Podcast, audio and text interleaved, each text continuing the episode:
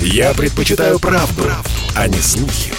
Поэтому я слушаю Радио КП. И тебе рекомендую. Был бы повод. Здравствуйте, я Михаил Антонов, и эта программа «Был бы повод». 7 декабря на календаре и рассказ о событиях, которые происходили в этот день, но в разные годы, ждет вас сегодняшней передачи.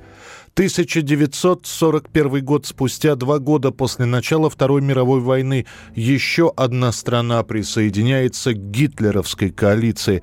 В этот день, 7 декабря, японские воздушные и морские силы нападают на американскую базу Перл-Харбор, расположенную на Гавайях. Похоже, это японцы.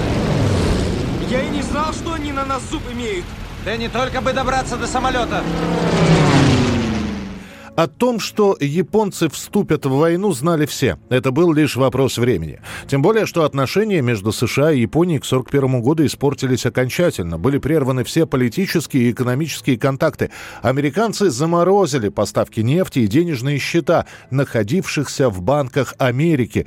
Японцы решили не оставаться в долгу. Все эти экономические санкции очень сильно ударили по стране. Массовая безработица, разорение фирм. И эти события подогревались японскими сообщениями, газеты, радио. Это американцы виноваты. Они нас ненавидят, они хотят нас уничтожить, а значит, нужно уничтожить их. Отец, я отправляюсь в полет, чтобы выполнить возложенную на меня задачу. Надеюсь, я сумею не посрамить наше славное имя. А если ради этого придется погибнуть, я сделаю это не колеблясь, лишь бы послужить на благо нашей великой стране. Далее последует несколько месяцев подготовки к операции. Главную цель, которую ставит японское командование – уничтожить американский Тихоокеанский флот. И вот утро 7 декабря 1941 года 49 бомбардировщиков, 40 торпедоносцев, 183 истребителя, 53 пикирующих бомбардировщика первой волной выдвигаются на Перл-Харбор. Эта атака застанет американские патрули врасплох. Они, конечно, собьют Тут несколько самолетов, но большая часть японских сил долетит и доплывет до дислокации американцев и нанесет первый удар.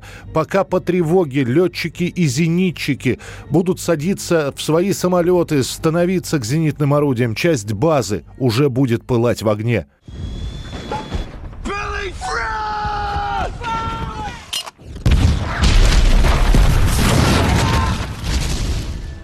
Затем начнется вторая волна атаки. Около 200 истребителей и 150 бомбардировщиков. Пока будет идти бой, жители Гавайев в попыхах собирают вещи и бегут. Куда глядят глаза? Ведь кто-то пустил слух, что вот-вот японцы начнут десантироваться на остров. Но десанта не было. Через 4 часа атаки прекратились. Американцы потеряют 8 линкоров и почти половиной тысячи человек. США официально объявит о своем вступлении в войну против гитлеровской коалиции в целом и против Японии в частности. Развернется масштабная призывная кампания с лозунгом «Помни о Перл-Харборе». Американцы будут помнить и отомстят Японии летом 45 года, сбросив ядерные бомбы на Хиросиму и Нагасаки.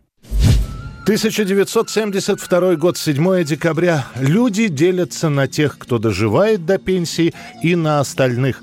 Именно этими словами открывается новый фильм Эльдара Рязанова, который в этот день начинают показывать в кинотеатрах.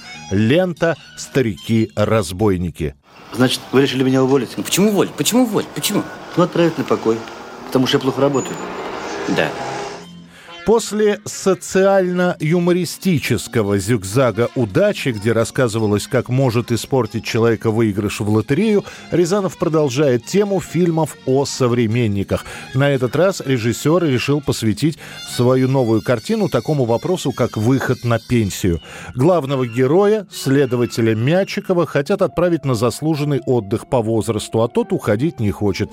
Единственный шанс остаться на работе – это раскрыть какое-нибудь крупное уголовное преступление. А для этого нужно такое преступление совершить. Убийство, изнасилование, вооруженный грабеж, шпионаж я отмел сразу. Спасибо на этом. Ну вот. Итак, первое. Угон машины. Машину ты возвращаешь, а меня не находишь.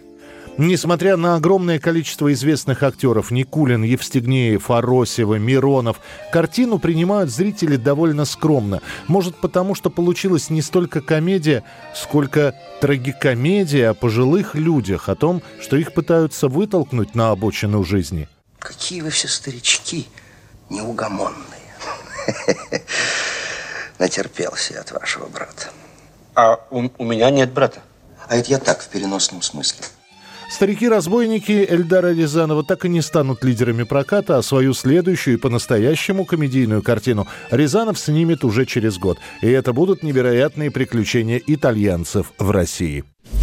1982 год. Гильотинирование, повешение, четвертование, сожжение, казнь на электрическом стуле. За долгие века человечество совершенствовало способы умерщвления преступников.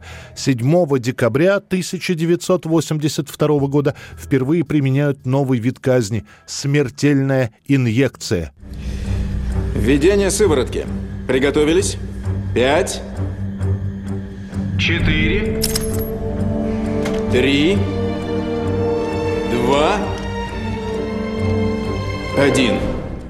Это, как сообщают американские газеты, гуманизирование казни. На подобных мероприятиях в США, как правило, присутствуют зрители. Например, приглашаются родственники жертв преступника, чтобы они могли убедиться, что убийца их близкого человека не ушел от наказания. Большинство штатов практикуют казнь на электрическом стуле, что является зрелищем, во-первых, зачастую мучительным для приговоренного, а во-вторых, не у всех зрителей от увиденного выдерживают нервы. И редкая казнь обходится без того, чтобы кому-нибудь из присутствующих не понадобилась бы медицинская помощь.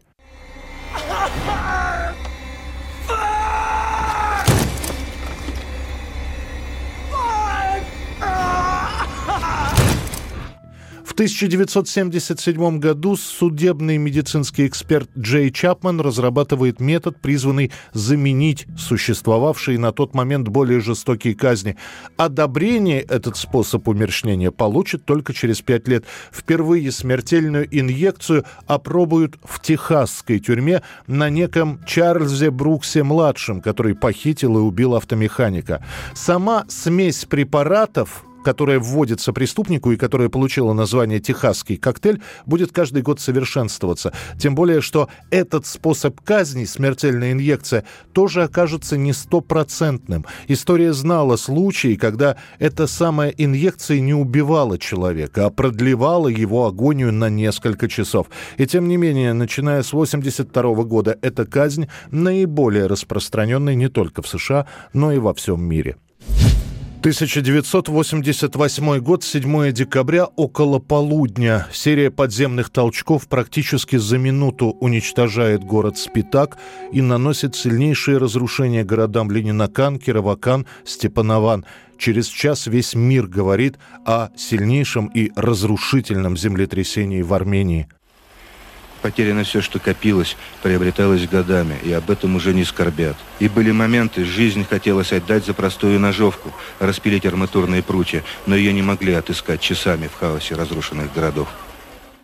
Уже потом выяснится, что пострадает до 40% территории республики. В результате землетрясения, по официальным данным, погибнут 25 тысяч человек, 140 тысяч станут инвалидами, 514 тысяч человек лишаются крова. Горбачев прерывает свой визит в США, прилетает на место происшествия в армянскую ССР. Также в республику начинают прибывать спасательные самолеты, медики, добровольцы. На разборах завалов оперативно задействуют армию. В результате результате удастся спасти несколько тысяч человек, которые в момент землетрясения находились в своих домах и оказались завалены обломками.